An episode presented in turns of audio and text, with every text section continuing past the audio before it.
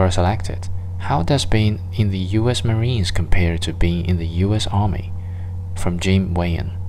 This is a hammer. It is a very useful tool for a variety of applications.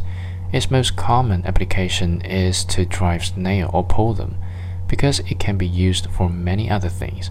It breaks ice, it flattens thin sheets of metal. It can be used to break stone or split wood. With appropriate accessories, it is very hard to damage. Almost every household has a hammer. This is a jeweler's hammer. It is used to make and repair jewelry.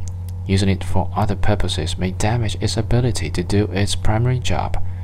Jewelry manufacturers, jewelry repair shops, and jewelry hobbyists have jeweler's hammers. The army is a hammer.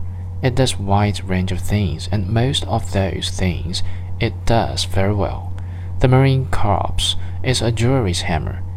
It does a limited number of things superbly used for other purposes, blunts its ability to do its primary job. Our nation needs to use its hammer a lot and for a wide variety of tasks.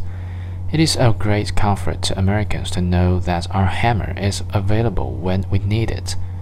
Our nation needs to use its jeweler's hammer less often and only for a limited number of special tasks.